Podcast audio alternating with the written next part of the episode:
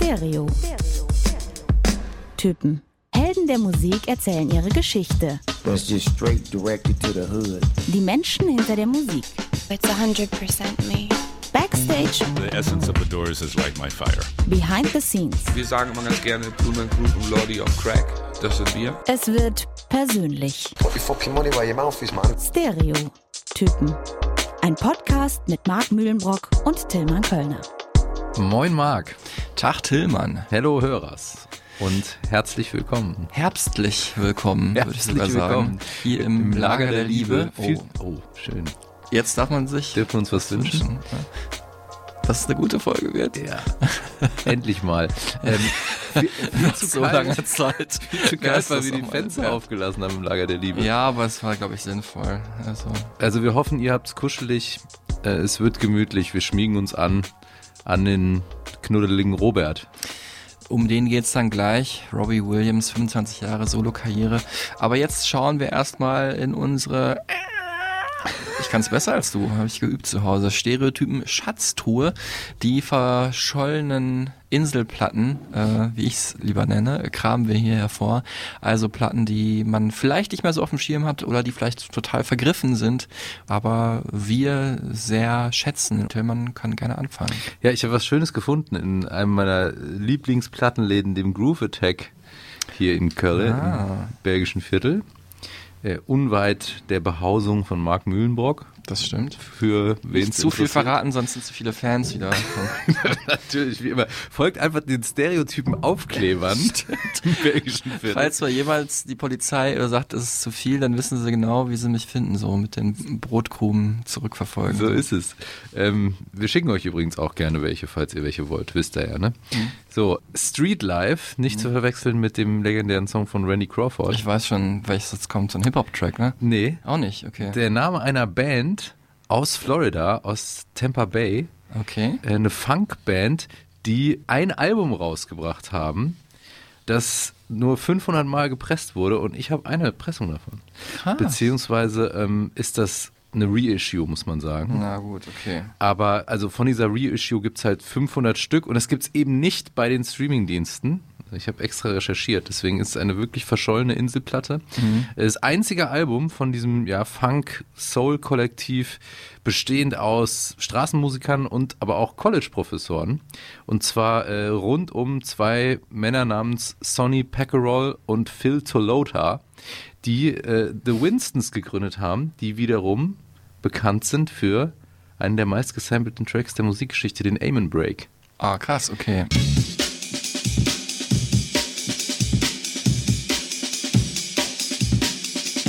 Das war quasi ein Projekt von denen und dann haben sie diese Band Street Life gegründet. Die Platte heißt Night Songs, N-I-T-E geschrieben.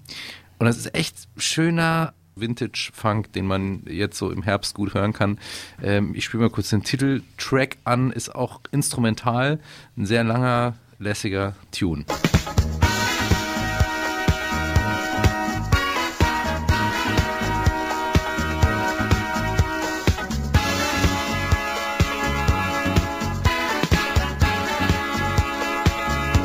Letztes Mal auch schon so funky, ne, Tillmann? Ist das dein Swag? Das ist mein neuer Swagger, falls du es noch nicht wusstest. Okay, meiner ist, Funky Kölner, nenne ich mich jetzt als DJ-Name auch.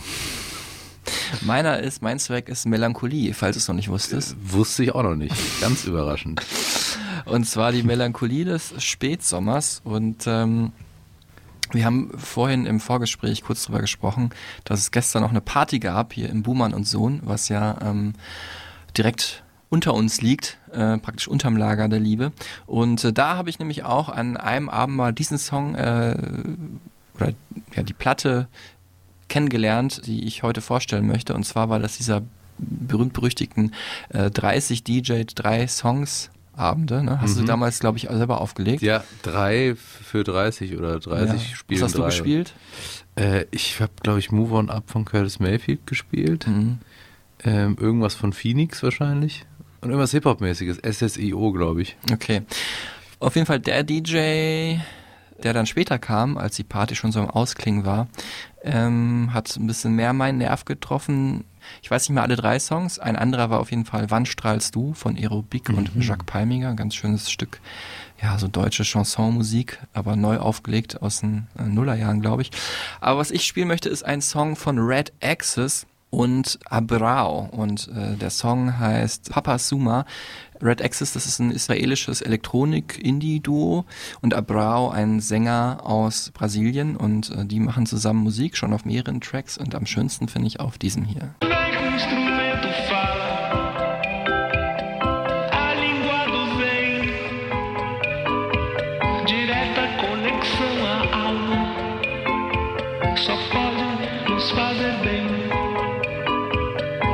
Brasilien ist irgendwie so dein Ding. Ja? Ja. Äh, auf jeden Fall, ja. Ich mag, mag Bossa Nova und Mag Rio Musik. Melancolio. Darum müssen wir noch dran arbeiten, ja. ähm, wunderschön äh, Saudade, wie der Brasilianer mhm. sagt, also die Wehmut äh, oder den Weltschmerz in äh, einen Song gepackt. Wir sagen ein bisschen griechisch-neudeutscher Melancholie. Die Stimmung passt perfekt, finde ich, zum scheidenden Sommer. Und im Song geht es auch um was Schönes, nämlich um äh, die Schönheit der Musik. Ein Song also über Musik. Äh, Abrao singt da auf dieser Single, also es wurde auch als äh, Maxi-Single veröffentlicht, durch die Schwingung des Instruments und der Stimme, die im Universum widerhallen, findet man das Zen in sich und äh, erlebt die pure Erkenntnis. Also ein bisschen esoterisch auch. Auf Deutsch würde ich wahrscheinlich sagen, hm, aber auf äh, Portugiesisch oder brasilianischem Portugiesisch hört sich einfach wunderschön an. Nicht schlecht, Marc. Hm. Passt ja auch zum Zen-Temper, den wir jetzt gerade haben. Da hast du auch lange dran überlegt. Die letzten 30 überlegt. Sekunden. Und von der Musik her geht's jetzt, ja, also Robbie hat auch ein paar Nicht melancholisch, so ein paar, also Road to Mandalay oder so ja, ist auch ein schöner melancholischer Moment, aber es ist natürlich eher also Robbie ist ein Entertainer. Ne? Der größte Entertainer unserer Generation. Männlich ja. auf jeden Fall. Ja. Ja, genau, Punkt. Also Entertainer nicht in, sondern würde ich sagen, Beyoncé ist so wahrscheinlich nochmal drüber, aber. Ja, aber auch so ähm, dieses Klamaukige, was mhm. ein Entertainer ja auch hat, das hat dann wirklich nur er in dieser Form. Genau. Also in, in, dieser Größenordnung auch. Ich habe mal gelesen, jemand sagt, perfekte Mischung aus ähm, Größenwahn und Selbstironie und fantastischen Melodien. So, ne? Ja, passt. Und äh, werden wir in den nächsten neun Stunden auch drauf kommen. ähm, nee, diesmal nicht. Dass also. er gar nicht, äh, im Gegensatz zu anderen großen Popstars, die äh, auch aus so Boy- und Girlbands hervorgegangen sind, ähm, gar nicht so unbeteiligt ist an diesen Melodien. Ja, das stimmt. 25 Jahre Solo-Karriere Robbie Williams, ähm, das feiern wir hier heute. Äh, 29. September 1997 ist sein Solo-Debüt rausgekommen, Live Through a Lens. Und Robbie feiert das auch selber mit, nämlich äh, 25 25 years. Dachte ich, kommt jetzt wieder von dir. 25 years. Äh, sein, äh, sein Best-of-Album. Und ähm, ja, es ist so eine Art Comeback. Robbie war länger nicht mehr da. Tourstart war auch in Deutschland, also hat er gespielt am Ende August. Und dieses Best-of kam am 9. September. It's, it's kind of strange because I've been away for three years and you don't feel like a pop star in whatever that feeling is. After a while, you forget that who you are and what you've done, and what it's meant, and who who it's meant that to, and and then I I'm very pleased to say that since being back, people have been very very kind and are pleased to see me, and I was surprised because I'd built up a, an image that doesn't seem to exist. It's over for me it was very good while it lasted. You know, all of that kind of stuff, and um, and I'll just go and see if people want to hear me anymore. And you know, I'm very pleased to say that the negative fantasy that I'd built in my mind doesn't seem to exist, and I'm shocked, surprised, happy about it, and uh, also it's a bit it's a bit strange because like I say, I, I haven't felt like a pop star, and then all of a sudden, I, I only I only seem to kind of get an understanding about who and what I am since arriving in Germany. Because, like in the UK, I understand the English language, I understand what's written about me, I understand that there's a certain negativity towards me. So you act accordingly and suspicious and are suspicious of your own success and what it means in other people's eyes. And then you come to Germany and you're like a superstar and you're like, yeah, yeah. Ich liebe ja seine Stimme, ne? Ja, das sowieso. Haben wir ihn jetzt schon mal gehört. Und ja, danke, Robbie. Sehr gerne empfangen wir dich in Deutschland immer noch wie ein Superstar. Haben wir auch gesehen, die Bilder, vielleicht einige von den Konzerten in München zum Beispiel. Ja, der zieht immer noch die Massen. Ne? Und ähm, auch auf Platte finde ich. Ich fand, habe mir dieses 25 angehört, weil es ist ja nicht nur eine Sammlung seiner Hits, mhm. sondern auch ähm, äh, seine größten Stücke wurden dann nochmal neu eingespielt, so als loungigere Version, so ein bisschen souliger, Classic Soul. Auch so Red Packig, seine genau. große Leidenschaft, eigentlich sein Hobby. Ne? Genau, ne? über das wir später auch noch sprechen. Es hört sich auch so ein bisschen an, finde ich, äh, wie James Bond, zum mhm. Beispiel hier in, in dem Song uh, No Regrets.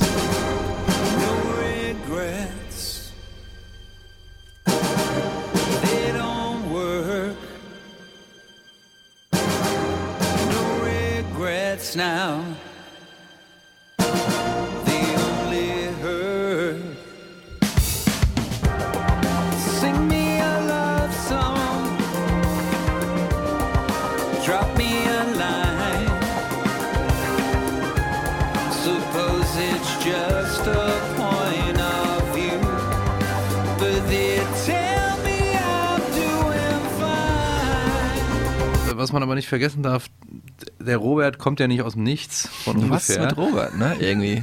In Deutschland ist es einfach so ein, so ein das ist der Robert ist. Name, ne? Robert. Ja, Robert. Robert.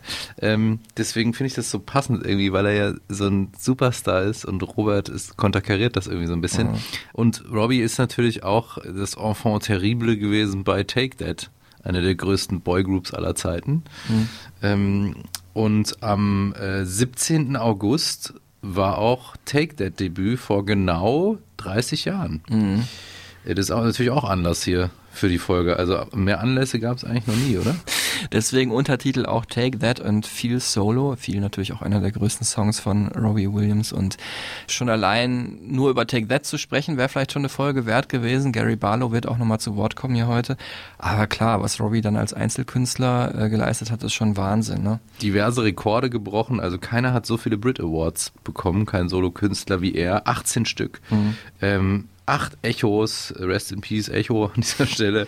Äh, natürlich MTV Awards auch und äh, wahnsinnig viele Nummer 1 Singles in Großbritannien mhm. äh, und alle bis auf ein Album, also alle Alben waren auf Platz 1 der Charts. 77 Millionen Alben hat er insgesamt auf der ganzen Welt verkauft ähm, und davon kann man gut leben. Hält auch immer noch den Weltrekord äh, für das am schnellsten verkaufte Konzert, wo ich weiß nicht, ob es jetzt gebrochen wurde, aber äh, zumindest nach letzten Zählungen den Weltrekord für das am schnellsten ausverkaufte Konzert ähm, aller Zeiten. Das war bei der Close Encounters Tour 2006. Vielleicht hat Harry Styles ihm da jetzt Konkurrenz gemacht. Ich habe da noch Tickets bekommen, aber es war auch irre, wie schnell die weg waren. Es ist, es ist auch immer interessant, wie so ein Superstar exemplarisch für eine Zeit steht. Ne? Robbie ist so ein bisschen, ja, wir haben es gesagt, so ein Showmaker, lustig, stopft auch mal in das eine oder andere Fettnäpfchen. So ein Millennium-Künstler halt. Millennium. Ja, im wahrsten Sinne des Wortes. Und, Für äh, die Millennials auch. Genau, und jetzt halt Harry Styles natürlich. Ähm, Der Generation ja, Z. Genau, Superstar. also sehr woke, ähm, so ein bisschen zwischen den Gender Roles. Queer äh, auch so ein bisschen. Ja, und äh, also zumindest kommt er in der queeren Szene gut an und er macht auch aber gut, das hat Robbie auch gemacht, das haben beide gemeinsam äh, öffentlich, was er halt durchlitten hat an äh, depressiven Momenten. Wir kommen jetzt zu Tilman Kölners Lieblingsrubrik. Also das Lächeln steht ihm ins Gesicht geschrieben. Ich habe aber auch wieder ein bisschen schlecht geschlafen, weil ich Angst habe davor, nicht ausreichend Songs zu erkennen. Es ist ähm, tatsächlich ja immer so, bei den kurzen fünf, um die es jetzt geht, also wer es noch nie mitgehört hat, äh, jeweils eine Sekunde aus fünf der größten Hits von Robbie habe ich rausgepickt und ganz schnell hintereinander geschnitten. Fünf Songs also in fünf Sekunden. Und äh, es sind immer zwei Fallhöhen. Ne? Einmal die, ich kenne die Band nicht so gut, sagst du, und dann ist es schwierig, die Songs zu erkennen. Oder du kennst einen Künstler sehr gut und müsstest eigentlich alle Hits kennen und blamierst dich dann. Ne? Ja, und bei Robbie ist es insofern ein Mittelding, weil das ja jetzt kein Künstler ist, den ich ständig privat rauf und runter höre. Ja. Aber man kennt halt jeden seiner Hits und hat bestimmt vier auch schon mal äh, sehr betrunken in irgendwelchen Karaoke-Bars sehr oft gesungen. Vier oder viel? Also viel war auf jeden Fall dabei bei den vier. Okay. Gut, dann jetzt die kurzen fünf. Äh, es gibt zwei Durchgänge. Hier ist der erste für euch zum ähm, Mitraten und natürlich vor allem für Tillmann Könner, um sich zu bleiben. Äh, ich meine, um äh, zu zeigen, was er kann.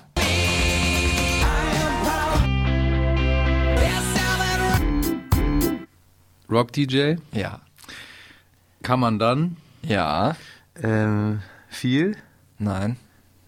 Nee, und dann war. Weißt du, es ist auch immer so, wenn man die letzten zwei sich so auf die konzentriert, dann hat man die ersten drei vergessen. Es geht so schnell. Bitte Runde zwei. Okay.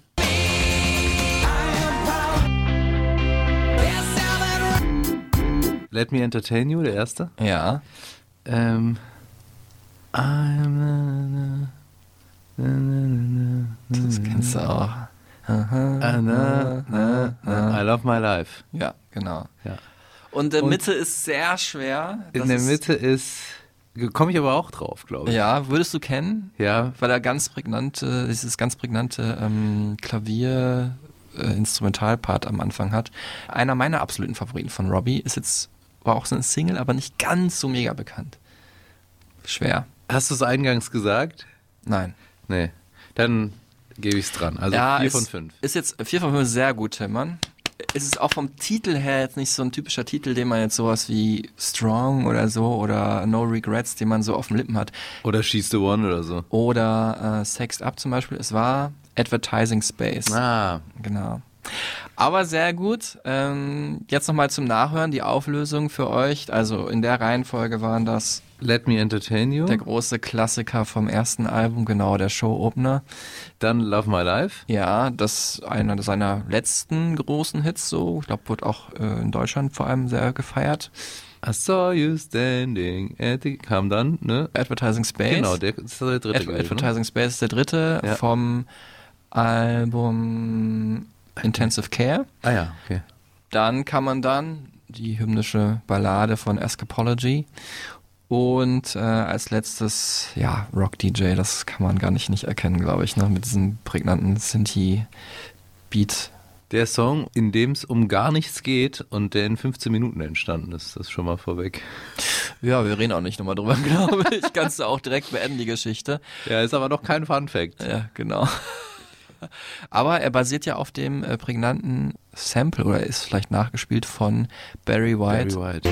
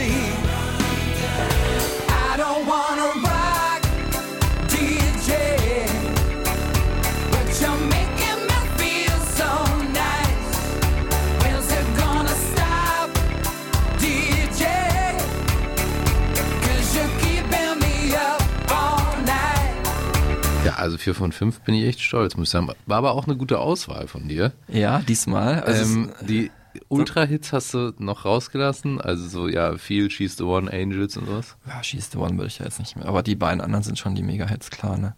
Ähm, Du hast auch aber gut geraten. Es ist natürlich ein Künstler, an dem man überhaupt in den letzten 20 Jahren nicht vorbeikam. Aber er war schon natürlich Teil unseres ja, Erwachsenwerdens oder sagen wir vielleicht der Uni-Zeit so vor allem. Ähm, für mich waren vor allem so die Anfangsjahre von ihm, da habe ich ihn dann so nach Take That auf dem Schirm gehabt, ähm, weil er ja so Britpoppig angefangen hat. Hat auch einfach die 2000er Popmusik extrem geprägt. So, ja, eben was nach Britpop kam, was kommerziell war, aber irgendwie auch, hat immer noch diese Coolness gehabt. Also Mhm. Robbie durfte man auch immer cool finden als Indie-Kid. Ja. Ne? Weil er ja auch innerhalb von Take That dieser punkige Typ war, der irgendwie immer angeeckt ist und so rebelliert hat gegen alles. Du hast ihn aber auch getroffen, mehrfach eigentlich? Oder? Nee, einmal. Einmal. Äh, und guter Typ oder Fassade auch? Nee, genauso wie, äh, wie man sich vorstellt, Ja. wie er sich in Interviews gibt. Einfach ein super, super krass sympathischer Typ, super entspannt.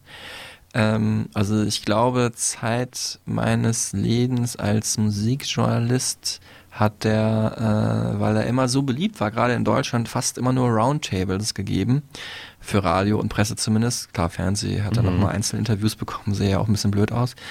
Und man kommt da rein, ich habe ihn getroffen, äh, das war ähm, ja, vor neun Jahren, glaube ich, beim Radiopreis in äh, Hamburg. Der war ja jetzt gerade auch wieder, ist immer so Anfang September.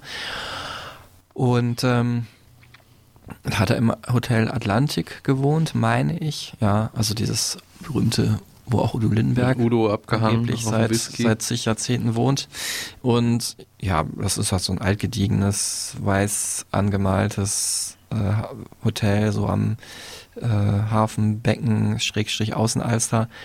Und ähm, relativ kleiner Raum so, aber ja, man kommt rein, Robby ist sofort der Chef, ne? Aber jetzt nicht mit rumschreien oder Mhm. so oder laut sein und hey, hi, wie geht's? Sondern der hat die, also klar, wir sind ja auch alle wegen ihm da, logisch, aber der hat die Leute einfach durch seine entspannte, zurückgelehnte Art im Griff und weiß es auch so. Ne? Und ja, du hast vorhin die Stimme angesprochen. Er hat einfach so diesen ironischen britischen Singsang in der Mhm. Stimme, so dass man auch oft nicht weiß, so meint er es jetzt gerade so ernst und kann auch super geil ranten, finde ich, über Ja. Leute. Mit super viel Humor, aber auch dann auf der anderen Seite super ehrlich, auch sich selbst total ankreiden, irgendwas, was er scheiße gemacht hat. Und er hat auch einfach eine super krasse Aura. Mhm. Also ist wirklich so einer der Künstler mit einem irren Charisma. Sofort, wenn er auf die Bühne kommt oder vereinnahmt einfach so die Aufmerksamkeit. Ja. schon stark. Jetzt wollen wir mal gucken, wie gut du ihn wirklich kennst. Persönlich, ja, natürlich. äh, Die Fun Facts, Mark Mühlenbrocks Lieblingsrubrik. ah, Drei Fakten ja. über den Künstler, die Künstlerin, die Band. Einer frei erfunden. Bist du bereit? Ja, ähm, ich glaube, ich bin da ganz gut gerüstet. Fun Fact, Fake Check, Robbie Williams 1. Er äh, ist ja ein wahnsinniger UFO-Fanatiker. Er ähm, hat sich da regelrecht reingesteigert und da äh, so eine Leidenschaft und so ein Hobby gefunden, sich mit außerirdischem Leben zu beschäftigen. Und er ist der Erste, der bei Elon Musk eine Mars-Mission gebucht hat, weil Geld in dem Zusammenhang für ihn keine Rolle spielt. Keine Rolex spielt. Genau. Okay. Äh, Höre ich mir erstmal so an. Fun Fact 2, der super Karaoke-Schmedder-Hit Angels war niemals Nummer 1 in den Charts. Habt ihr das im Hintergrund gehört? Hat jemand auf eine Tonne gekloppt oder so? Wahrscheinlich habt ihr es nicht gehört. Um sich einzuschalten hier in die Fun Facts. Da Sappalot. Das kann ja nicht sein. Fun Fact 3, Hm. Robbie ist ein geweihter Priester, der in der Lage ist, Menschen zu ehelichen und hat das auch schon getan. Eine Mhm. Hochzeit vollzogen. Ja, also alles drei stimmt zumindest schon mal zur Hälfte. Ich weiß, er ist totaler UFO-Freak. Mhm. Hat er von seiner Mama äh, übernommen. Ähm, wie von seinem Vater die Vorliebe fürs Red Pack, von seiner Mama die Vorliebe für so mysteriöse, außerirdische Wesen. Angels, stimmt, war nie Nummer eins in UK-Charts. Und drittens, er ist geweihter Priester, das weiß ich auch. Er hat ja auch eine Zeit lang in Kalifornien gelebt, da hat das wahrscheinlich eh jeder Fünfte oder so. Ähm, jetzt nur die Frage, ob er schon mal jemand getraut hat. Und da würde ich sagen, das ist wahrscheinlicher, als dass er bei Elon Musk schon den ersten Mars-Trip gebucht hat. Deswegen sage ich, Fun Fact 1 stimmt zur Hälfte. Er ist UFO-Fan, aber er hat noch nicht bei Elon angerufen, um zum Mars zu fliegen. Und das ist richtig. Ja. Du weißt einfach Robbie. mal wieder Bescheid. Ja. ähm, ja, ähm, völlig richtig. Das mit Elon Musk habe ich mir ausgedacht. Äh, aber er hat tatsächlich ähm, eine Hochzeit vollzogen als geweihter Priester und zwar auch nicht irgendeine, sondern die von seinem Kumpel Billy Morrison, Bassist von The Cult. Krass. Ja. Ja, Robbie hat ja immer mit den Rockern auch abgehangen, Ja, ja. Ne, weil er auch selber, glaube ich, ein, ne, es hat auch so eine Vorliebe für Queen und so hat ja auch mit Queen zusammen äh, nochmal den Klassiker äh, We Are the Champions eingespielt und so. Und, ähm, Und kommt ja auch aus dem gleichen Ort wie Lemmy Kilmister, aber da kommen wir gleich drauf. genau, ja, oder Slash halt auch. Slash ne? auch.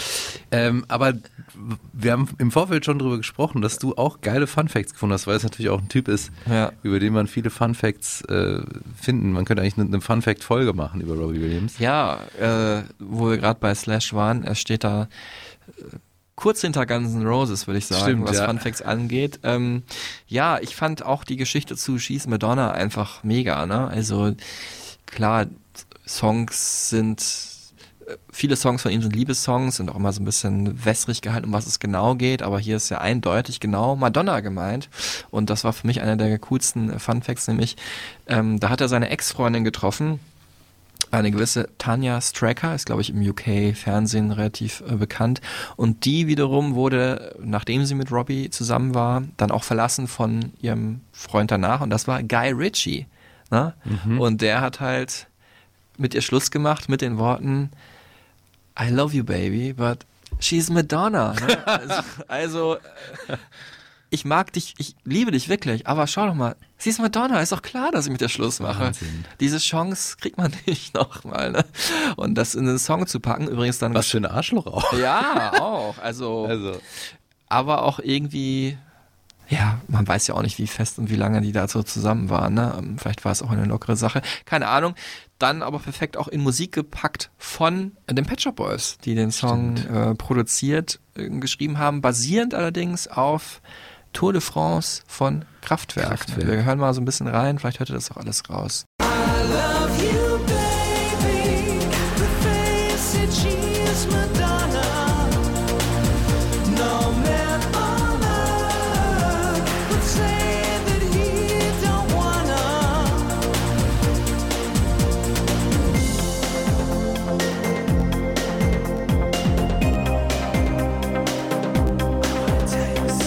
wir jetzt in die Robbio einsteigen, Gut, Wenn gut, wir- lass ich durchgehen. Ja, wir weiter. vielleicht noch äh, weitere Fun Facts über Robbie hören. Ja.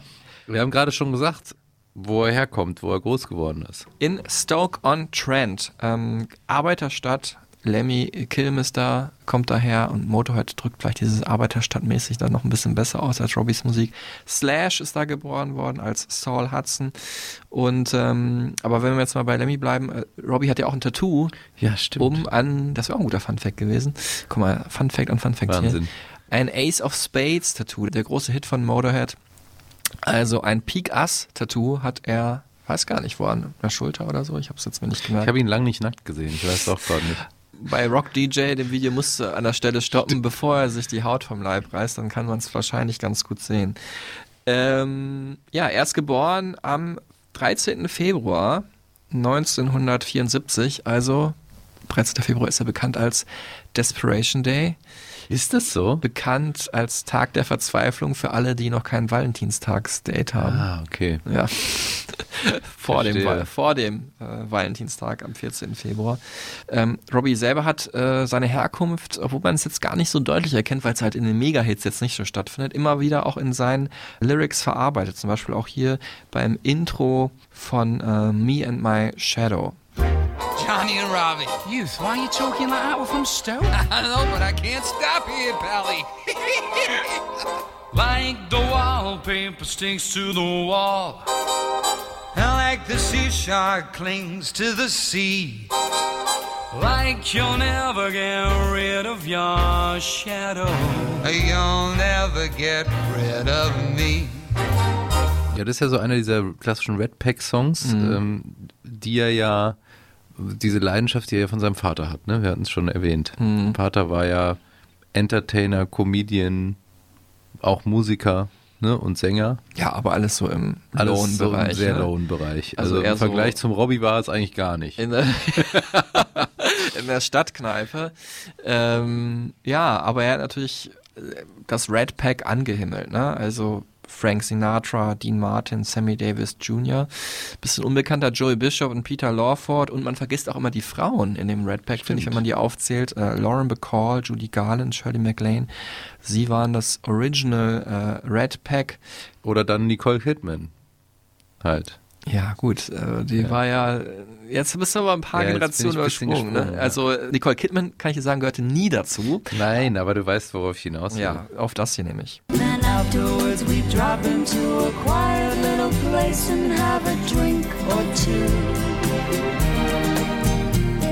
And then I go and spoil it all by saying something stupid like I love you.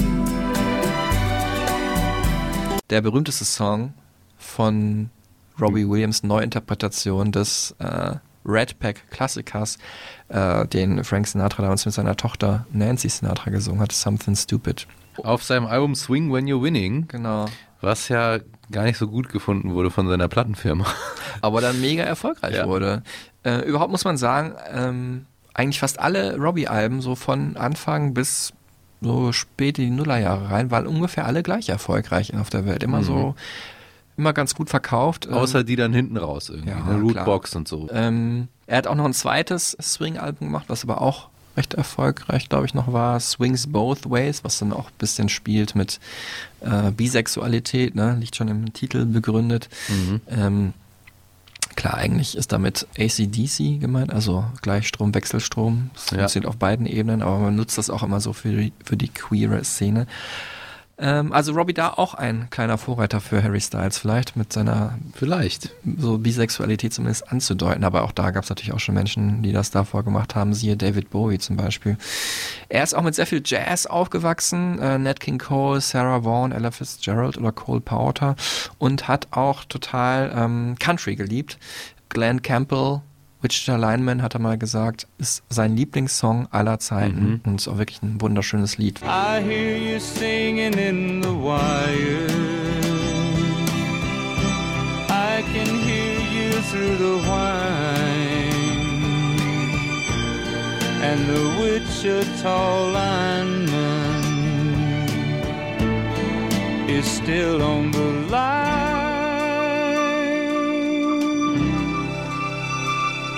Bei dem Interview, wo ich dann war, haben wir dann mal gefragt, was macht denn eigentlich, ne, typische Journalistenfrage, aber manchmal ist die Antwort halt auch schön, was macht denn eigentlich einen guten Song aus? What makes a good song? Something that touches somebody on, on any level. And um, you never really can predict truly what is and what isn't a good song until the world has grabbed it and gone, yeah, we love it. Aber bevor wir jetzt zu tief schon in Robbys Solokarriere rein dippen, und das werden wir nachher auch noch, wenn wir darüber sprechen, was ihn zum Superstar macht und wie er sein Inneres nach außen gekehrt hat in der Öffentlichkeit und damit dann auch nicht mehr klarkam und auch was so natürlich nicht ganz unwichtig die Musik angeht, müssen wir aber noch über das sprechen, was äh, davor kam. Take that. Mhm. Und zwar äh, nach einem Casting, für das ihn seine Mutter angemeldet hat, weil sie der Meinung war, dass der Junge auf eine Bühne muss, weil er zu Hause allen auf den Sack geht mit seinem permanenten irgendwie äh, Entertainment-Drang, den er irgendwie als kleines Kind wohl schon hatte. Damals in Manchester war das, 89 oder 90 müsste es dann gewesen sein. Er war ja 16 und wurde dann jüngstes Mitglied von Take That ähm, und hat schon am ersten Tag des Castings direkt seinen Buddy getroffen oder späteren besten Buddy in der Band, Mark Owen, von dem immer alle dachten, er sei der Jüngste, weil er natürlich ein bisschen kleiner noch ist. Und so ein bisschen Babyface-mäßiger noch aussah immer, ne? Genau. Damit hat er dann Stufe 1 von dem erreicht, was er immer sein wollte, nämlich der weltgrößte Popstar werden. When I was a kid, I wanted to be a pop star. I'd become one, and all the trappings that go with it had become mine. And I, it- you know, an awful lot of the time, I feel as I have to be very apologetic for what I earn, or I have to justify my actions for what I earn. You know, I do my bit to give back, And I'm going to be doing more of that, a lot more, because I suffer with tremendous guilt myself. Dass er da schon wusste, was er wollte und das dann auch eintreten wird, ist schon abgefahren. Und vor allem, ähm, dass die Menschen ihn halt wollten. Und das konnte man schon relativ früh merken. Also ähm, wir kommen ja gleich noch zu Robbie, dem Songschreiber, aber was auch total untypisch war für eine Boyband oder auch für eine Girlband, äh, der Hauptsongschreiber war Gary Barlow. Äh, der hat die meisten Lieder geschrieben für Take That und der war auch der Sänger der meisten Lieder, ähm, also der Hauptsänger, gesungen haben natürlich immer alle äh, äh, bei jedem Track. Aber man konnte schon erkennen, dass Robbie vielleicht dann noch ein bisschen beliebter war, denn die Lieder, die er gesungen hat, sind dann besonders gut angekommen. Also zum Beispiel äh, Everything Changes, Titeltrack vom zweiten Album, oder ähm, der Song, mit dem ich auf Take That aufmerksam wurde und den ich auch ganz toll fand damals als Teenie, als sehr junger Teenie, zu meiner Ehrenrettung. Heute aber immer noch ein guter Song, Could It Be Magic?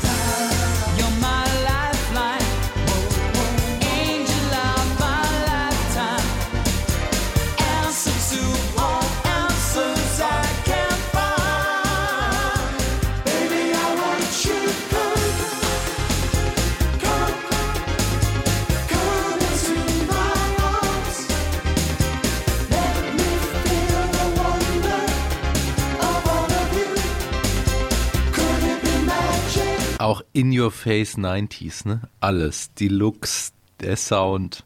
Es war einfach so in, in the middle of 90er. Es gab auch dann dieses Cover ja von Relight My Fire mit Lulu zusammen, dann im Video und das war schon sehr gay auch, muss man sagen. Äh, ich habe letztens auch gelesen irgendwo, dass ähm, die 90er Jahre das erste Retro- oder Remix-Jahrzehnt waren. Also das war das erste Mal, dass so richtig auch andere Jahrzehnte vorher zitiert wurden. Ähm, und so war das halt bei Take That so ein bisschen dieses Spiel mit so dieser äh, 70er Jahre Extravaganz, würde ich sagen.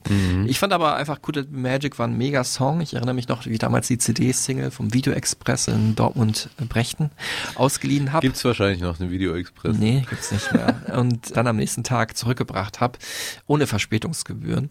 Äh, ich glaube, parallel habe ich mir noch Sunshine Reggae Volume 2 ausgeliehen mit Songs so von Eddie Grant drauf und Duran Duran Ordinary World fand ich damals auch richtig super. Das war so der Vibe, ne? parallel aber auch dann Prodigy und so schon. Ja. Da hast du mich jetzt echt so Throwback-mäßig zurückgeworfen Ja. in die Zeit. Auch so Bravo-Hits-Zeit, ne? Ja. Und einfach so Poster im Zimmer-Zeit. Natürlich vor allem für äh, Millionen junge Mädchen, die die Jungs angehimmelt haben und welche Hysterie das damals ausgelöst hat. Das ist wirklich komplett verrückt. Sieht man besonders gut in Never Forgotten im Video auch, diese ganzen Aufnahmen von den Mädchen, die schreiend, heulend die, die äh, Tourbusse bemalen mit Lippenstift und einfach zusammenbrechen, ähm, weil sie so fanat sind in diese Jungs. Und für die dann eine Welt zusammenbrach, als Robbie ausgestiegen ist, beziehungsweise auch ein bisschen rausgekegelt wurde. Mhm. Ja, es war so ein Mittelding. Ähm, 95, ne? 17. Juli 95. Zum einen war es so, dass Robbie mit dieser Aufmerksamkeit, die gerade ihm so als vielleicht Liebling der Band äh, zuteil wurde, nicht ganz klar gekommen und ähm, parallel natürlich aber auch, äh, ne, wir haben ja vorhin gehört, er wollte Popstar werden, war ja auch nicht abgeneigt, halt diese Aufmerksamkeit zu bekommen. I don't read any of the newspapers or I don't read any magazines. I don't read anything that's in English. you know, anything that could have me in it, I don't read it. So that sort of takes the power away from it encroaching on your relationship. But with paparazzi, I am the most expensive paparazzi shot in England at the minute. There you go. Ja, Selbstbewusst. Damals war das, also zum Zeitpunkt des Interviews, Ende der 90er, wo er das gesagt hat. Aber auch schon äh, zur Zeit von Take That und erst recht natürlich, als verkündet wurde, dass er die Band verlassen muss. Und zwar ähm, hat er sich auch einfach gegen diese strikteren Regeln in der Band wehren wollen. Ne? Mit dann, er wollte halt natürlich auch mal feiern gehen mit seinen Jungs und hat dann auch mal zu viel gefeiert. auch Drogen genommen schon. Genau, Kokain äh, auf Partys.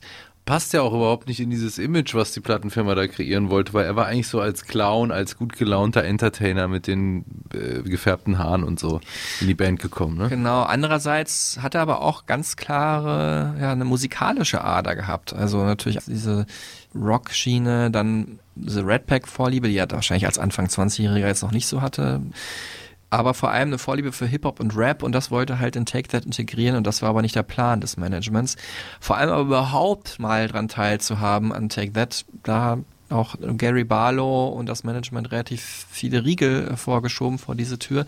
Und ja, wenn man sich irgendwie ausgeschlossen fühlt ähm, und nur performen muss und denkt, man ist eine Marionette, jemand, der so, ja, der das halt einfach nicht kann, wie Robbie, der halt sich ausleben muss, dann geht man halt über zu Drogen. Ja? Ist jetzt eine ganz einfache Erklärung, aber hat auf jeden Fall was damit zu tun. Und dann hat er halt den Plan gefasst, die Band zu verlassen. Und dann haben aber Gary Barlow und Jason Orange und der Manager gesagt, ja, also Robbie hatte gesagt, er will nach der Tour die Band verlassen. Also wenn du es machst, dann lieber vorher, weil wir können auch nicht mehr gerade so gut mit dir. Mhm. Und ähm, ja, dieser Rauswurf oder Kündigung seinerseits äh, hat aber dann nachher natürlich eine ganz krasse Bedeutung für ihn gehabt, weil ab da war es praktisch ein Wendepunkt in seinem Leben. I, I stayed in Take That for far too long. I was there for far too long, you know. But I was too scared to do anything. I, you know, I didn't know how to live my life other than be in this band and be looked after by these people and blah blah blah blah. I, I knew that I had to do something else, but didn't know how to do it and didn't know if I was capable and was very scared. But you know, there comes a time when something happens that just snaps and it sends you one of two ways to better things or to bad things, you know. Wir haben gerade noch nicht aufgehört, die Geschichte von Take That äh, zu Ende zu erzählen, weil die geht ja auch bis heute weiter. Ähm, sie haben sich damals aber erstmal aufgelöst am 13. Februar 96, um Robbie einen reinzudrücken, denn das ist ja, ihr habt es notiert, mit Stift und Zettel, das ist Robbies Geburtstag gewesen. Äh, sie sind aber danach noch einmal aufgetreten in Deutschland, im deutschen Fernsehen, bei ähm, Wetten das in Düsseldorf und da war ich auch dabei. Wirklich? Ja, am 30. März. Mein Vater hat damals für Wetten das gearbeitet, er hat das sogenannte Location Management gemacht, das heißt, er hat sich um die Hallen gekümmert oder wo man drehen wollen würde, die nächste Folge. Und deswegen hatten wir da Sitzplätze in der ersten Reihe und vor mir haben halt die übrig gebliebenen äh, vier Thatler, ganz in weiß gekleidet, du hast gerade das Foto nochmal rausgesucht, performt, während um mich herum ganz viele kreischende Mädels waren, die gesagt haben, ihr dürft euch nicht auflösen und Tommy Gottschalk hat auf der Couch auch nochmal gefleht, wenn ihr all das hier hört und seht, wieso löst ihr euch dann auf? Was aber noch fast witziger war, war, dass ich äh, auch in demselben Hotel ge gewohnt habe, wie halt die ganzen Gäste von Take That und auch alle, die in der Sendung gearbeitet haben. In Düsseldorf war das. Und als ich unten ankam, natürlich eine Herrscher von Teenie-Fans da getroffen habe. Und ich war auch ja ungefähr in dem Alter oder knapp älter, sah aber ähnlich jung aus.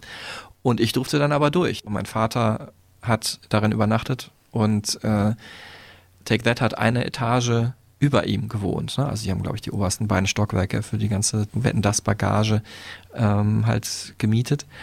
Und als ich dann oben war, da konnte ich natürlich runterblicken aus dem Fenster und habe die Fans gesehen. Und da die ja auch wussten, dass That da oben wohnen, haben die also angenommen, okay, sobald da oben was passiert, das muss Mark Owen sein oder es muss Gary Barlow sein. Und deswegen habe ich einfach mal so irgendwann die Hand aus dem Fenster gestreckt und gewunken und unten dann ein lautes Kreischen vernommen. Ja.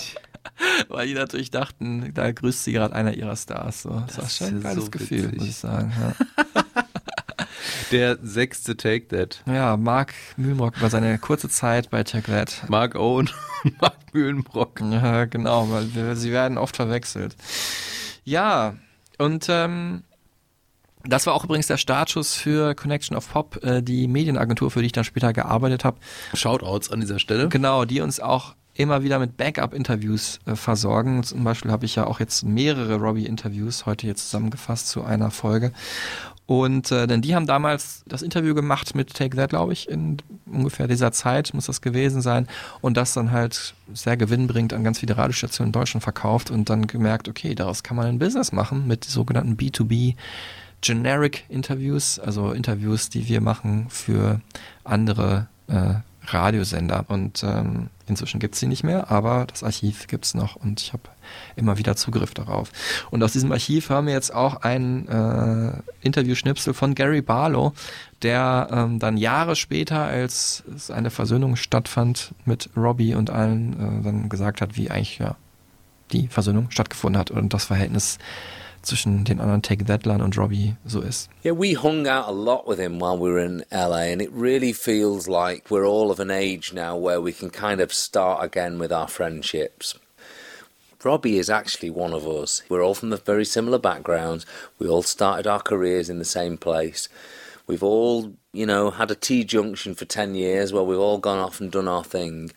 And we're all enjoying each other's company again. So I don't quite know what that says. I mean, we, we look forward to evenings together. I went to football with him last week. I enjoy spending time with Robbie.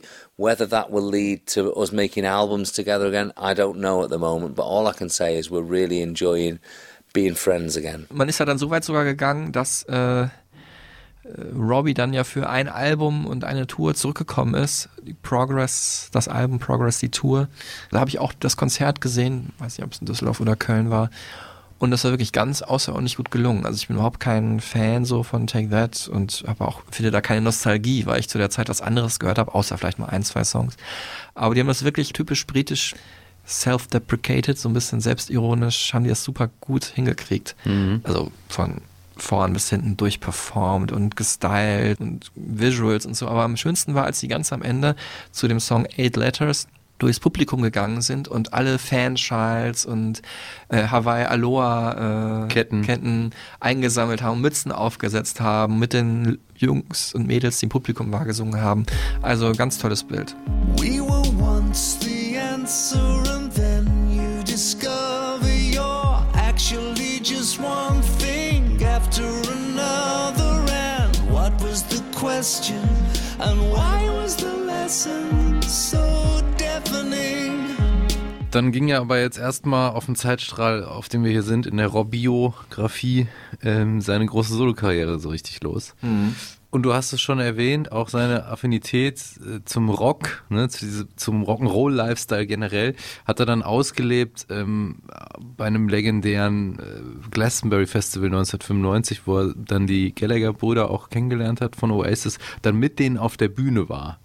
Ähm, und das hat natürlich irgendwie nach außen das Signal gesendet, so Leute, ich spiele hier mit der coolsten Brit-Rock-Band mit, so ich bin jetzt nicht mehr das Bübchen, das da irgendwie mit den Jungs da rumtanzt. Und da hat er sich dann abgegrenzt und das war dann auch wirklich so der Cut, ähm, wo, die, wo das Management und die Plattenfirma dann gesagt hat, das ist irgendwie nicht mehr kompatibel mit dem, was da bei Take That passiert. Du sagst auch Take That, ne? Wie so typisch süddeutsch so ein bisschen. Take That, würde Take ich, that. würde ich sagen. Mit so einem Ausrufezeichen noch. Pearl Jam, viele. Pearl Jam. Schon wieder. Ja. Wobei man sagen muss, er hat ja nicht nur mit Oasis abgehangen, sondern auch tatsächlich mit George Michael in Frankreich. Stimmt. Ähm, und vielleicht auch deswegen seinen großen Hit Freedom gecovert. Was Ähm, dann sein erster Solo-Song war. Genau. Seine erste Solo-Single.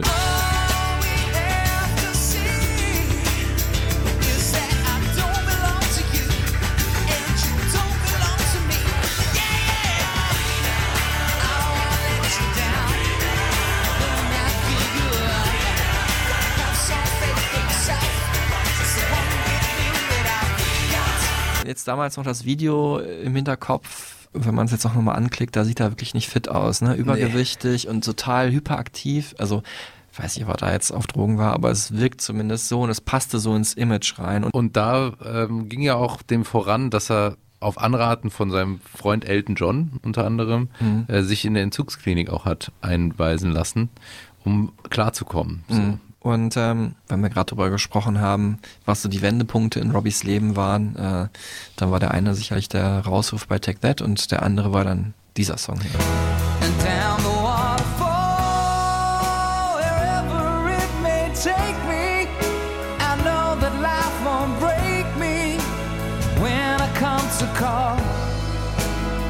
She won't forsake me. I'm instead. Ja, ein Song, äh, eine wunderschöne Hymne, sein erfolgreichstes Lied. Ich glaube, fast 400 Millionen Klicks bei Spotify. Es Ähm, gibt niemanden, der ihn noch nicht in der Karaoke-Bar gesungen hat. Ich gehöre dazu. Du? Okay. Würde es auch nicht machen. Ach so. Äh, aber ähm, ja, mir ist er ein bisschen too much, aber natürlich kann ich total respektieren, dass es ein super schöner Song ist. Geschrieben von Guy Chambers über seinen Onkel und seine Tante, also Robbys Onkel und Tante. Robbie hat da noch ein bisschen mitgeholfen. Aber eigentlich sagt man oder weiß man inzwischen, dass so ein irischer Singer-Songwriter den Song eigentlich geschrieben hat, äh, ist zu Robbie gegangen und hat gesagt, guck mal, ich habe hier ein schönes Lied was ich geschrieben habe. Und Robbie hat dann aber im Nachhinein gesagt, das stimmt auch alles, aber wir haben den Song total umgestellt. Weiß man jetzt nicht mehr, wie es original war und hat auch nicht so viel Geld dafür bekommen, 7500 Pfund, ähm, finde ich dann relativ wenig. Ne? Zumindest hat er ja eine Inspiration Kann man für so einen sagen, ja. Multimillionen Pfund Hit geliefert. Mit eben Angels und natürlich Robbie als Popstar, als Sexsymbol, Mhm. als der große Entertainer erstmal gebacken. Ne? Ich muss sagen, das ist einfach auch eine verteufelt gute Mische, die er da Ja, einfach stimmt, da ist alles dabei. Ne? Also gut aussehend, aber jetzt auch nicht kein Schönling oder so. Ähm, humorvoll, rebellisch, aber auch zerbrechlich. Also Tätowiert, aber irgendwie auch so schüchtern. ne? ja. Und Also so dr- Draufgänger und äh, zurückhaltend in einem. Genau, und das ist ja das, was, glaube ich, einfach verführerisch ist. Ne? Also erst vielleicht für Teenies interessant, weil er eben vor allem so ein Rebell war. Dann aber auch weckt er halt so Beschützerinstinkte, ne? vielleicht Mutterinstinkte sogar, weil er ja auch viele seelische Troubles zu durchleiden hatte. Mhm. Und, Und da ähm, eben auch keinen Hehl draus gemacht hat. Genau, und ähm, dass man ihn irgendwie in den Arm nehmen wollte. Und ich finde, jetzt zumindest von seinen Superhits hat das keiner so krass ausgedrückt wie dieser Song hier, den ich auch sehr schätze. I just wanna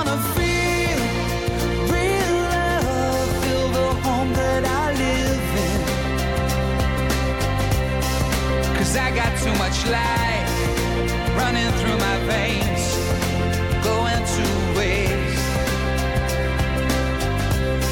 And I need to feel real love and love ever after. I cannot get enough. Ja, man kann es ja auch nicht plakativer sagen oder Mhm. rausschreien, was man eigentlich braucht, nämlich wahre Liebe, Mhm. die man einfach spüren möchte. Äh, sinnbildlich für seine Offenheit und Ehrlichkeit ne, in Ja. seiner Musik. Es ist sein größter internationaler Hit. Ähm, ich fand den auch mal ganz toll, gerade am Ende dieses Sample von dieser französischen Frau, die da noch spricht. Ähm, ja, äh, ich muss sagen, ich war auch immer umgeben oder viele Frauen in meinem Leben fanden Robbie auch immer toll und der Song bringt es natürlich auch so auf den Punkt. Ne? Also dieses romantische, nach Liebe suchend, aber gleichzeitig auch dieses Geständnis, dass er kein ausgeglichener Mensch ist. Ne? Ähm, also sobald er eine Beziehung eingeht, sieht er schon das Ende vor sich und aber es liegt nicht an der Frau, sondern es liegt an ihm, weil er es einfach nicht hinkriegt. Also sowohl ähm, eine Ex-Freundin von mir oder ihre Schwester und auch äh, meine Mama fanden Robbie wirklich immer richtig toll und äh, das zum Beispiel war auch das Lieblingslied überhaupt von meiner Mama. Viel ähm, musste ich ihr, glaube ich, auf jede Kassette aufnehmen, die sie im Auto gehört hat. Diese Zeilen, die er da singt, ne, die berühren natürlich auch, selbst wenn man irgendwie manchmal denkt, ja, der macht so Popmusik, aber I don't wanna die, but I ain't keen on living either. Ähm, das ist natürlich, wie man es dreht und wendet, einfach super tiefgehend. Yeah, it was true then when I wrote the song. Um, you know, it, it's kind of difficult to, you know, bare my soul in front of 300 of my best, my best new mates. You know, I, I don't really want to do that. The songs speak for itself. Um, I wasn't feeling too happy at the time, but you know, I, I must say and I must impress that I'm the happiest I've ever been. I'm the most excited I've ever been about what I do for a living, you know, what I do, what I create, um, how I perform. You know, I've actually started to like myself a little bit, you know, and, and listening to some of the old albums, I'm actually all right, you know. So when I wrote the song, I was feeling like that, you know, um, but I'm not anymore. Medication, it's great, man. Dazu gab es das Video, Robbie als Cowboy in Kanada im stimmt. Winter mit Daryl Hannah, äh, die Ranch-Herrin.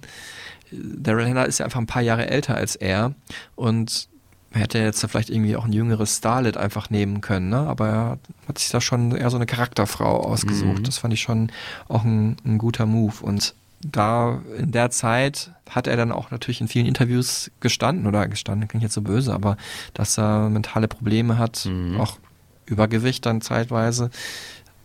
Vielleicht hängt das beides miteinander zusammen. Hat sein eigenes Selbstbewusstsein, hat sehr stark darunter gelitten. Er hat zu Drogen gegriffen oder zu Alkohol. Und neigte halt zu äh, Depressionen. Ich habe auch mal so ein altes Interview damals gesehen gehabt, ich glaube MTV oder Viva, wo er das auch auf seine Musik bezieht. Also wo er auch selber sagt, das ist doch alles total oberflächlich und nimmt da so sein eigenes Set, hat er so auseinandergenommen. Ne? Ähm, also ich habe es leider nicht mehr gefunden, weil ich das wirklich sehr interessant fand, dass jemand so ehrlich sagt, ja, das ist der erste Song, der ist aber langweilig, zweite ist Schrott, dritte ist Schrott, dann kam irgendwie Strong oder so, denkst du, ja, der ist mal ganz gut und so weiter, aber hat echt viele Nummern da selber total ähm, hassen gelernt, über die Zeit vielleicht auch, wenn er sie immer wieder mit so einem Lächeln performen musste und aber in Wirklichkeit gar nicht so gefühlt hat. I'm a very honest person. I, I wear my heart on my sleeve and I, I say it as I see it and I don't hold anything back. And uh, that suits me. It might not suit another artist, but you know, sometimes I'm I'm painfully honest. My weakness is that I, I, I I'm finding it very difficult to keep um, doing it, uh, producing stuff and turning up and you know my my confidence. Even though I've got a, um, a lot of conf- outward confidence, in, inwardly I'm going. "Oh, I don't know if I can do this. I don't know how many times I can get up on stage and pretend I feel great. You know, oh, I don't know. The hardest thing is getting up in the morning at the minute. I think. Um, you know, the career just takes its place. Management can ask, I want to do a tour, and they get the tour together. I write an album. That's not a problem. Um, it's just day to day stuff now. Getting up and coming and doing this, or coming and doing what I've just done on the television, and not being able to play live. You know, I, so it's getting hard work. Ja, und weil du gerade von einem älteren Interview gesprochen hast, ich habe ein ganz neues hier noch äh, mitgebracht in der aktuellen Frankfurter Allgemeinen Sonntagszeitung. Ist auch echt interessant. Da erzählt er auch, dass Körper und so die Selbstwahrnehmung für ihn immer auch ein Struggle war und er immer entweder so das Gefühl hatte, er ist auf der Verliererseite oder auf der Gewinnerseite, was sein eigenes Körpergefühl, seine Selbstwahrnehmung angeht. Äh, und er sagt, also das ist auch der Titel dieses Interviews, im Moment bin ich ein Gewinner. Also jetzt gerade fühlt er sich irgendwie ganz gut in seiner Haut, auch als vierfacher Vater. Aber es war halt immer ein ständiges Auf und Ab, auch mit, dem, mit der Gewichtszunahme und der Außenwahrnehmung. Natürlich auch implementiert, äh, inzeptioniert, gibt es das Wort Deutsch, also ein Inception von seinen Boyband-Jahren noch, ne? dass er immer aufs Gewicht achten musste, immer schlank sein musste und ähm, ich meine, auf äh, Reality Killed the Video Star den super darken Song Buddies gesungen, ne? Also Körper, wo es genau um das geht, was du gerade gesagt Mhm. hast. Wir hören mal kurz rein. Bodies in the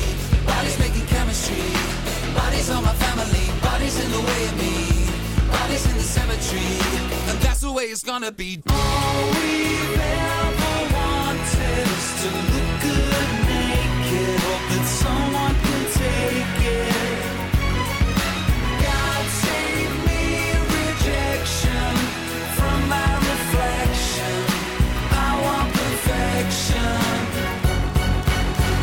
Und ich meine, so ein Albumtitel wie Reality Killed the Video Star ist natürlich auch total, ähm, ist sehr eindeutig, sagen wir mal Total. so. Ne? Also basieren natürlich auf Video Killed the Radio Star, aber die Realität schlägt dann nochmal härter zu als Mhm. das Video. Ähm, was hilft, wenn man am Boden ist und wenn man denkt, man kann nicht gerettet werden, dann hilft natürlich nur eine Frau, ist natürlich klar. Oder generell eine Person. Ja, die große Liebe, so meinte ich halt. Also bei Robbie ist es halt dann eine Frau. Ada, also da muss, muss ich auch sagen, also es ist natürlich eine sehr schöne Frau, aber dass Robbie jetzt so Hals über Kopf sich in eine verliebt hat und das jetzt für den Rest seines Lebens die Frau ist, hätte ich auch nicht für möglich gehalten. Aber ich meine, die sind jetzt super lange zusammen, haben, du hast gerade gesagt, vor dem Gespräch vier Kinder inzwischen. Also es ist wirklich ein happy family life. Ähm, und erstmal war wichtig für ihn zu flüchten. Von äh, UK wurde auch immer viel Mhm. mit sehr viel Argwohn ähm, beobachtet. Neid vielleicht auch. In Deutschland ist er eigentlich ein Held, aber er wollte natürlich dahin, wo ihn niemand kennt. Und in den USA hat er es ja wirklich überhaupt nie geschafft. Und Das Tokyo Hotel Thema, ne? Genau, Auch. und deswegen hat er da auch eine Zeit lang gewohnt und ist nach LA geflüchtet. Well, I'd kind of ran out of energy. I'd run out of steam. I'd burnt up. I'd burnt out. Um, I put an album out every year, and um, since I was 16 or 17, we'd take that. We had like three or four albums. Then I left the band and developed a coke problem, and then put out loads of albums in my solo career. And at some point, you know, you can only burn so brightly for for a short amount of time before things catch up on you. And my health suffered, and my adrenal, you know, the energy, the adrenaline was all used up. And um, I, only realized that now, looking back. Jetzt ist er aber zurück in England, oh, hat sich auch alles beruhigt. Also Robbie wird so als Elder Statesman des Pop da wahrgenommen. Also mehr als vorher. Nicht so heldenhaft wie in Deutschland, aber zumindest als man hat die, er hat seinen Frieden mit der Presse gemacht und umgekehrt und hat natürlich auch Heimweh gehabt. Und äh, ja, deswegen ist er nach England zurückgekehrt und ist jetzt Nachbar von Jimmy Page von Led Zeppelin, äh, mit Auch dem er auch ein bisschen in Streit geraten ist, weil er da einen Pool eigentlich bauen wollte. Und äh, aber der hat gesagt, nee, äh, also Jimmy Page hat so ein ganz berühmtes Haus, wo äh, in London bewohnt er so ein Türmchen, wo er denkt, das würde absacken, wenn da jetzt Robbie so ein Indoor-Pool baut und dann, naja, was man halt so erlebt. so Was man halt so macht. Aber hier erklärt er nochmal, warum er unbedingt nach England zurück wollte. I got very nostalgic and very bored.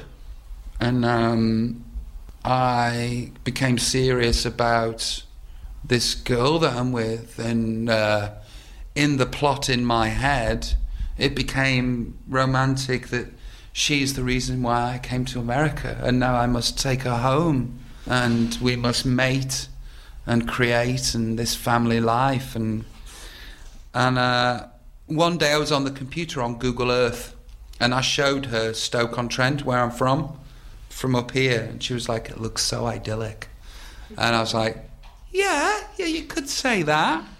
And um, I took her back there, and all the people were wonderful and warm with us, and they had soul, and uh, you know, it, it, it was the soul that I'd been missing in Los Angeles because it's quite soulless.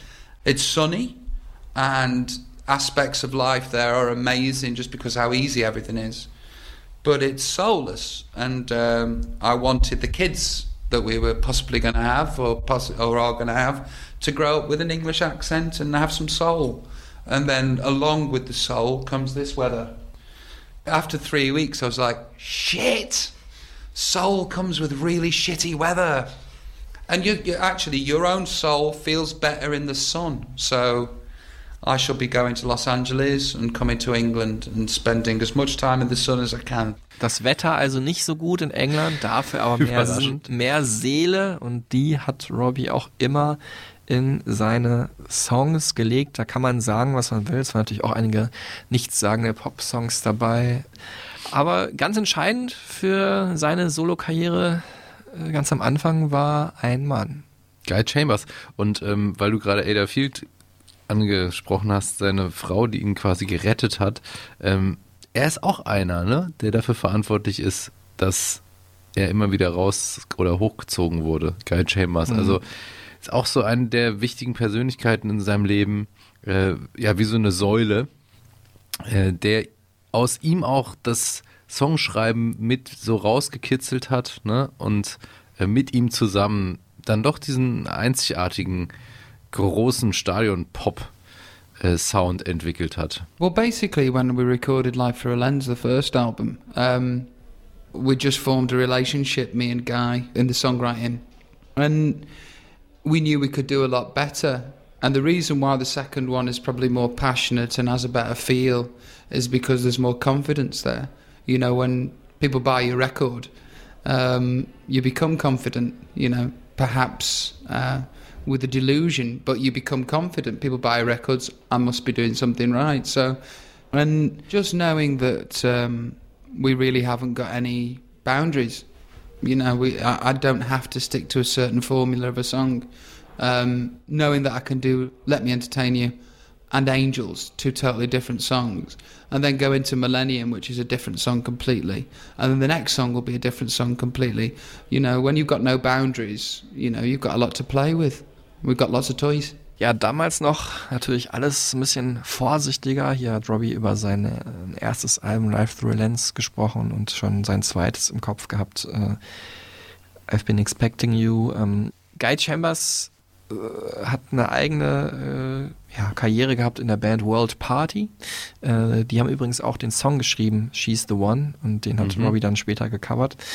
Ich habe gerade schon gesagt, ich mochte halt am Anfang vor allem so dieses straighte Brit-rockige und jetzt hören wir ihn endlich mal. Äh, Ich finde Lazy Days besser.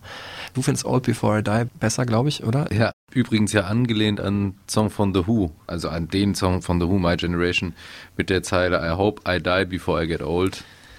Genau. Auch so diese Attitude ne, von ihm, dieses Live Fast, Die Young, hat er da ja auch irgendwie Konterkariert. nochmal ganz klar gemacht. Ja, umgedreht einfach, Ja. ne? Aber auch nur, äh, vielleicht gar nicht mal so aus, weil er jetzt irgendwie einfach alt werden will und langweiliges, langes Leben haben will, sondern einfach um der alten Rebellion nochmal zu widersprechen. Also eine Rebellion gegen die Rebellion. Genau, Anti-Anti. Und ich fand damals Lazy Days halt auch super cool, Mhm. weil es auch so ein Brit-rockiger Song war. Haben wir sie beide Ja. back to back. Well, these are strange days we're living in today.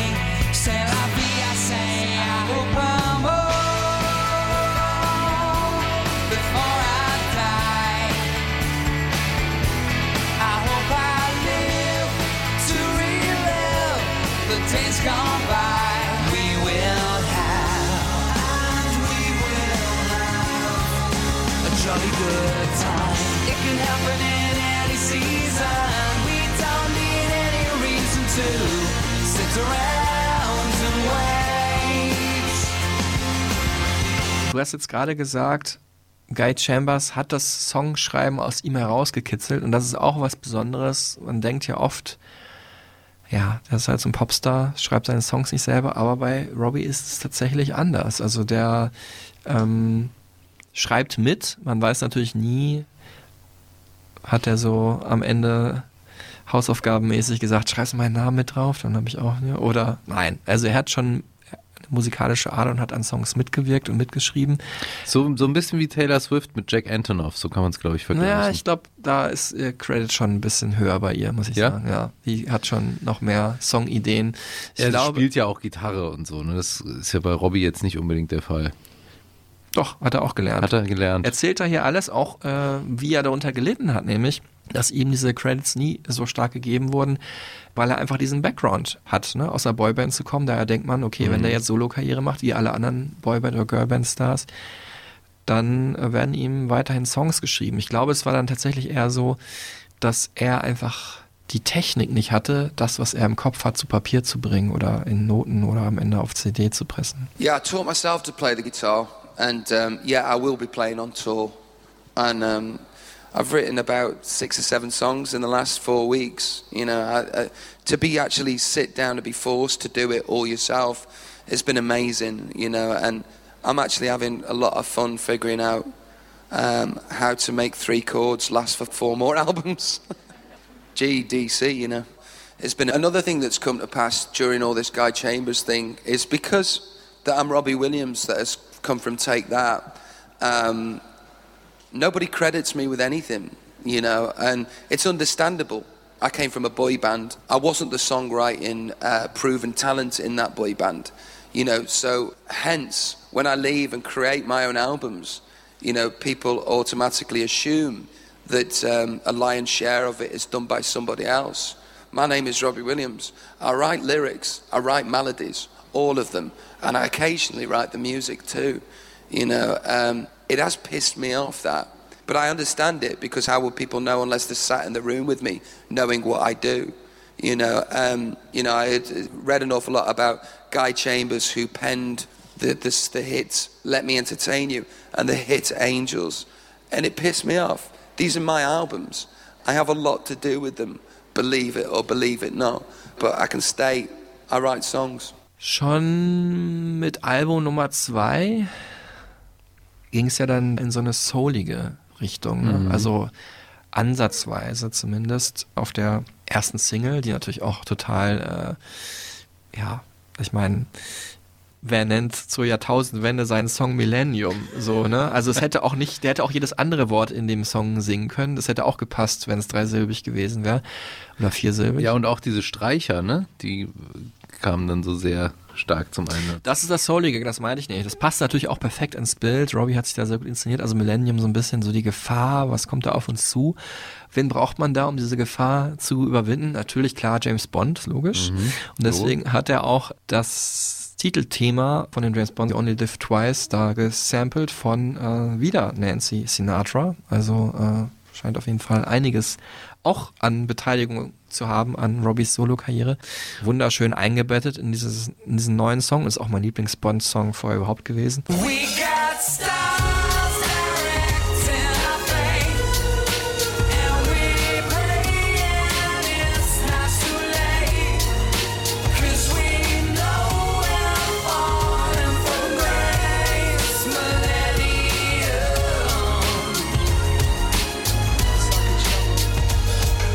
dass er halt dann auch im Video dann so ein Smoking getragen hat, ne, so ein bisschen Bond-mäßig aussah und da irgendwie so Gefahren überwunden hat. Also hat er natürlich damit weitergespielt. Ne? Und I've been expecting you ist ja auch so ein Satz, den halt ähm, der Bösewicht immer sagt, ne, Mhm. wenn Bond reinkommt. So. Stimmt. Und seine äh, Albino-Katze streichelt. Ich habe dich erwartet.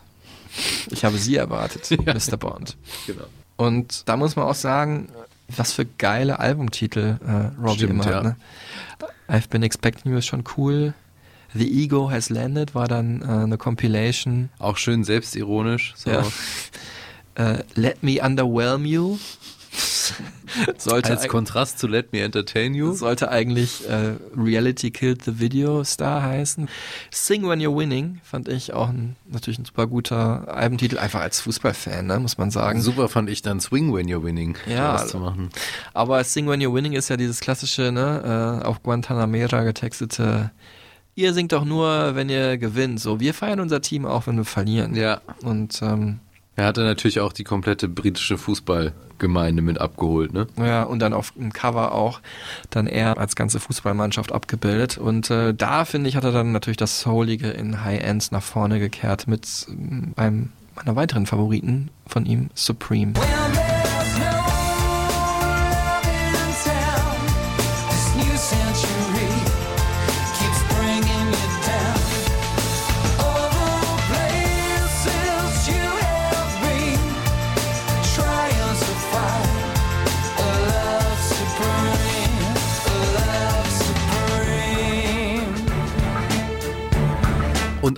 da wieder ein Zitat eines alten Klassikers mit den Streichern auch, ne? Dieses Streicherthema.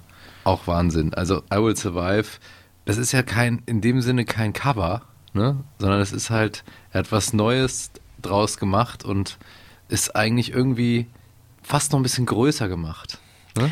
Man sagt, glaube ich, eine Interpolation oder so. Mhm. Eine, ähm, Interpolation heißt es auf jeden Fall auf Englisch. Äh, also kein Sample, es ist nachgespielt. Ja. Und äh, ich finde, wenn man es zitiert, dann ja wirklich so, ne? Also es ist ja nicht irgendwie I will survive, irgendwie, also jemand rappt und I will survive kommt im Refrain. Aber hier ist es ja so, dass sie einfach ja den C-Part von I Will Survive genommen haben und den wunderschön eingebettet haben in ihren C-Part oder in die Bridge nach der zweiten Hook. Und ähm, ja, es ist einfach wahnsinnig gut gelungen.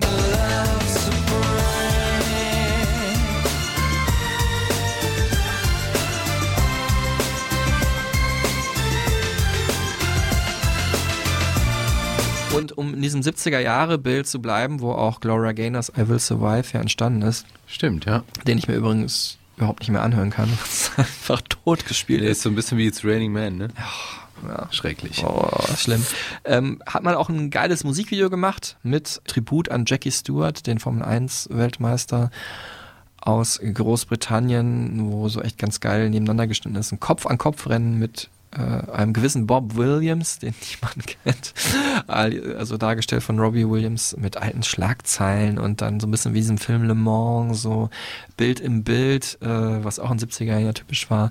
Fand ich ganz toll und äh, am Ende hat er dann ja verloren, weil er äh, nochmal kurz, weil er Durchfall hatte, in seinen Wohnwagen gegangen ist, aufs Klo gegangen ist und dann da eingesperrt wurde von seinem Manager. Also so ist es Bob Williams, dem fiktiven Rennfahrer, dann im Video passiert. Dann gab es noch ein Best-of oder Greatest Hits Album 2004 und dann hat Robbie gesagt, nee, jetzt irgendwie alles neu, macht der Jetzt muss Duffy. ich mal was anderes und machen. Äh, ja, hat dann ähm, mit Stephen Duffy zusammengearbeitet. Ex-Duran Duran-Mitglied. Ehrlicherweise nicht so richtig profitiert vom Erfolg, muss man Nee, sagen. er ist rechtzeitig bevor die Band erfolgreich wurde ausgestiegen. Falsch abgebogen. Falsch abgestiegen. Kurz vorher. Hat dann nachher eher so Mini-Ruhm bekommen oder aber zumindest Kritikerlob äh, für seine Arbeit mit der Band The Lilac Time, so Alternative Folk Rock würde ich sagen. Für Robbie hat er sich, oder zusammen mit Robbie hat er sich von den 70ern eher so in die 80er begeben, ne? Typisch Ja. vielleicht auch ein bisschen Duran Duran mäßig, ne? Blondie finde ich, ein bisschen The Clash drin. Also finde ich ganz großartig Nummern, natürlich auch Bands, die ich selber sehr schätze. Und so ja, etwas- und auch so ein bisschen Reggae-esque Ja.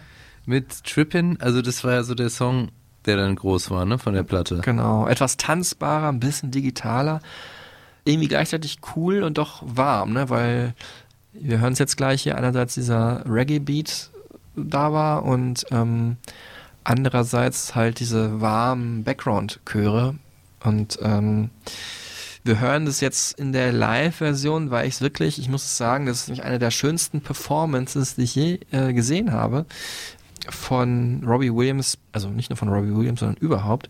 Trippin, mein Lieblingssong von Robbie Williams bei den MTV European Music Awards in Lissabon 2005 weil der zeigt einerseits so diese unfassbare Schönheit, die in dieser Live-Version halt noch stärker zum Vorschein kommt, weil Robbie halt den Chor einfach mal singen lässt und nicht die ganze Zeit die Hook drüber singt. Und äh, andererseits aber, wenn man sich das jetzt bei YouTube anschauen wollen würde, auch so ein bisschen so diese, ähm, ja, dass er diese Schönheit selber nicht erträgt, so dass er sie kaschiert wieder mit Grimassen, mit schauspielerischen Einlagen, grüßt seine Mutter zwischendrin und äh, hantiert mit seiner Sonnenbrille rum. Und diese beiden Seiten, einerseits diese unendliche Schönheit und diese Befangenheit damit, so. Ähm, Ist auch nicht ernst nehmen. immer, ja, ne? Hauptsache nicht ernst nehmen, dann bin ich auch nicht so angreifbar, anstatt wirklich diesen Song da zu bieten und zu sagen, das ist meine Seele. Aber hört's euch an. Ich finde es großartig und habe oft eine Träne im Auge, wenn ich das sehe.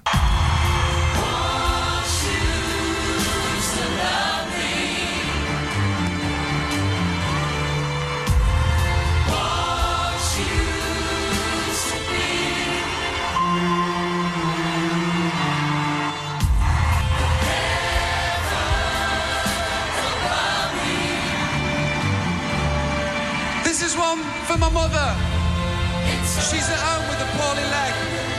This is for you, Mom.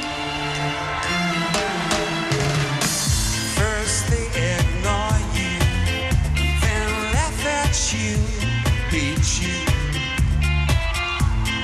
Then they fight you, then you win. Und dann natürlich auch die tiefe Bedeutung des Songs. Also fängt direkt an mit First they ignore you, then laugh at you and hate you, then they fight you, then you win. Logische Reihenfolge, finde ich, wenn man sich mal gut drüber Gedanken macht. Hat nicht Robbie selber so sich so ausgedacht, sondern Mahatma Gandhi, Mhm. ähm, der gegen die Briten in Indien rebelliert hat und damit ja erfolgreich war. Dann ist es auch so ein bisschen so, hat so ein bisschen Guy Ritchie Mini-Gangster-Opera, ne? Also Robbie war beeinflusst von äh, Bube, Dame, König, Gras, also Mhm. Lock, Stock and Smoking Barrel. Ja, so Schmalspur-Gangster, der Neue, der dabei ist, ne? Und dann so, ähm, There's gonna be violence, so, ne? Hat so ein bisschen Angst davor und will aber auch nicht als der Feigling dastehen. Und das untermalt noch von diesem sehr ähm, starken Video, wo er halt ja Traumsequenzen durchlebt, die wir alle vielleicht in Träumen schon mal durchlebt haben. Ne? Das Weglaufen, aber auf der Stelle bleiben, die Begegnung mit einem jüngeren Ich, in einem engen Fahrstuhl mit einer dicken Person zu sitzen, der man in die Fresse hauen möchte, aber sie, kümmert das gar nicht. Und ähm, ja, all das aber eher so auf inneren Struggle bezogen. Also er hat natürlich nie irgendwie mit Gangstern großartig, denke ich mal, zu tun gehabt oder ähm, auch die Träume stehen ja für irgendwas und er hat dann gesagt, es war auch alles bezogen so auf seine eigenen Ängste und seine fortwährenden, zumindest zu der Zeit, Suizidgedanken. I don't know. I think when it's your time, it's your time. And I don't worry about stuff that much. You know, I don't worry about dying. I'd like to get another album out. You know, I'd like to get the greatest hits out at least. That's how at least I've made my mark. But uh, fe- I have no fear of dying. Ist schon abgefahren, was da dann alles drinsteckt, ne, für so einen Happy Pop Song, Mhm. der in der Oberfläche erstmal so überhaupt nichts hat. Ja, Tripping ist ja, glaube ich, auch so, ne? Also Emotional Tripping ist ja Mhm. auch so, man kommt nicht ganz klar von der leichten Situation, wo man irgendwie äh, überfordert ist, bis hin zu einem Lebens, ja, einer Lebensaufgabe gegen Depressionen anzukommen, ne? Äh, ihr merkt übrigens, wir reden gerade über die Musik. Nach dem Album kam dann Rootbox. Also ich fand ja gut Trippin und auch das Album ähm, Intensive Care war ja schon so ein Stilbruch, muss man sagen. Aber da war es zumindest noch alles aus einem Guss. Ne? Aber Ja. Rootbox war einfach so ein buntes Dancehall, Hip-Hop-mäßige Album. Ne? Mhm. Ja, mit dem Bootsy Collins Sample auch, ne? Was ich ja geil fand, war Love Light, muss ich sagen. Ja? Ja, also das fand ich irgendwie so, das hatte so was Blue-Eyed Souliges, weißt du, so eine, so was lässig abgehangenes, was ihm auch irgendwie gut stand. Produziert von Mark Ronson, Verweis auf Folge. 2. Genau. Ähm, Folge 2, krass. Krass. Wir sind 66 jetzt. I've been holding back. Is it any wonder? Since you walked right into my life and interrupted the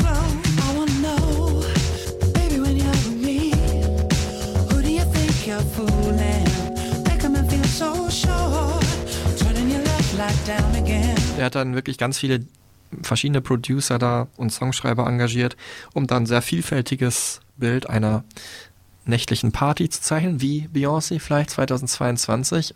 Mit ein bisschen mehr Tiefe vielleicht hat Beyoncé das gemacht, weil sie auch dann Musiken gehighlightet hat, die von schwarzen Kulturen stammen und ähm, so ein bisschen so Respekt zeigen wollte. Robbie hat sich da etwas unbefangener bedient, kann man auch machen.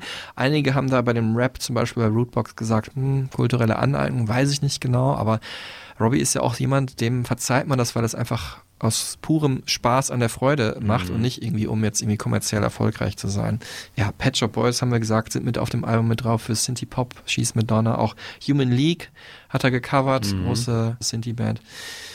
Und äh, ja, heute arbeitet er wieder mal mit Guy Chambers zusammen wieder, ne? Also jetzt letzten Jahre, zum Beispiel das 25 Album. Ähm, Stephen Duffy ist so ein bisschen raus, weiß man auch nicht genau wieso. Ähm, und wechselt aber auch oft zwischen äh, Producern und Co-Songschreibern und äh, was ist ja häufig so, wie Popstars das machen, ne? Hat so eine ganze Armada um sich herum, um immer frisch zu sein, um immer wieder was Neues zu liefern, um neue Impulse zu kriegen. Und unter diesen ganzen Mhm. Songschreibern mit dabei ist auch ein gewisser Gary Barlow. It was lovely. You know, I I have an awful lot of respect for Gaz. He's he's um, he's so solid a character, a person. He's way more solid than me. You know, if you were going to ask for a dad, it would be Gary. If you're going to ask for a friend, it would probably be me. Gaz, he came to my, he comes to my house in Los Angeles. He lives in my attic. There are a pair of speakers and a computer, and we spend all day laughing and coming up with words to go to the songs. And um, I enjoy it. Da würde ich dann übrigens gerne noch den Fun-Fact einstreuen, dass er damals Gary Barlows Soloalbum gekauft hat, als die so noch im Clinch waren und dann sehr, ähm, ja, so dass es jeder mitbekommen hat, in den Plattenladen wieder gegangen ist am nächsten Tag und das zurückgegeben hat, umtauschen wollte mit den Worten, it's shit music. Er hat auch wirklich gesagt damals, äh, er liebt das, was Gary Barlow macht. Er ist ein super talentierter Typ, aber diesen ersten Song, diese erste Solo-Single von Gary Barlow, die übrigens auch dabei ist, wie alle anderen Robbie-Songs und Take That Songs bei unseren Stereotypen Supertunes, Forever Love, wie ich sie totlangweilig fand. Stereotypen Supertunes, unsere Playlist mit den ähm, wichtigsten Songs, übrigens zu finden bei Spotify. Insofern der Song, den Gary dann mit Robbie zusammengeschrieben hat, oder vielleicht mehr Gary geschrieben hat als Robbie, war dann, da war ein bisschen mehr los und der war auch sehr erfolgreich. Candy heißt der Song, wir hören Hey, mal kurz oh, rein. here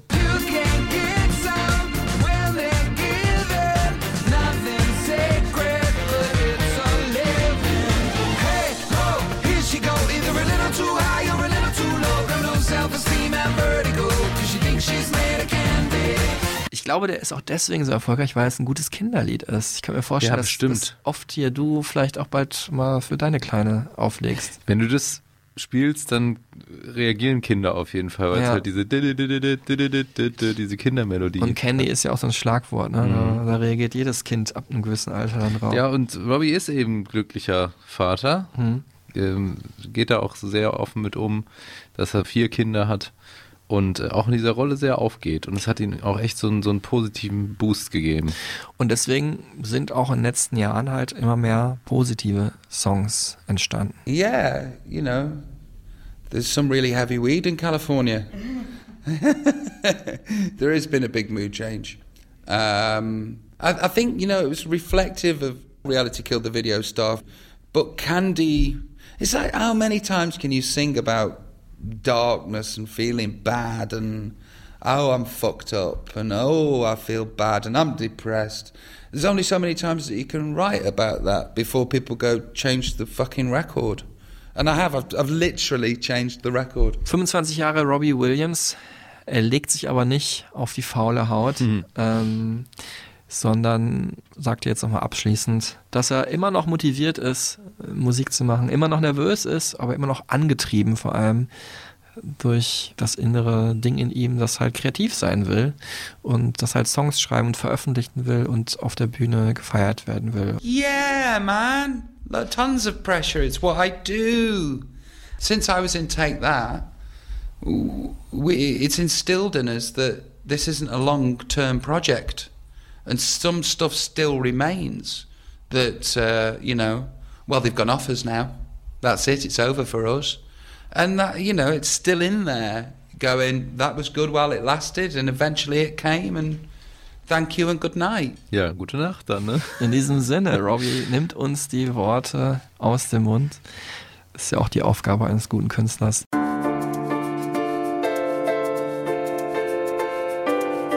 Hier klingen schon die finalen Akkorde von. Äh, Die Vielnalen. ja, ja.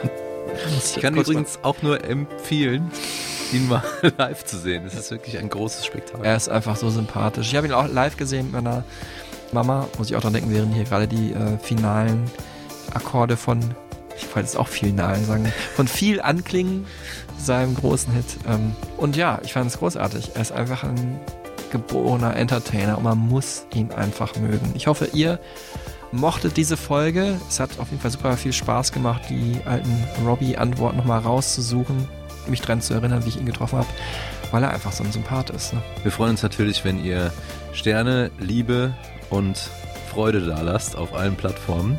Sozial, aber auch gerne könnt ihr vorbeikommen und mal kurz die Hand schütteln oder uns auf die Schulter klopfen. Einfach mal eine kleine Umarmung. Könnt ihr euch auch gerne abholen.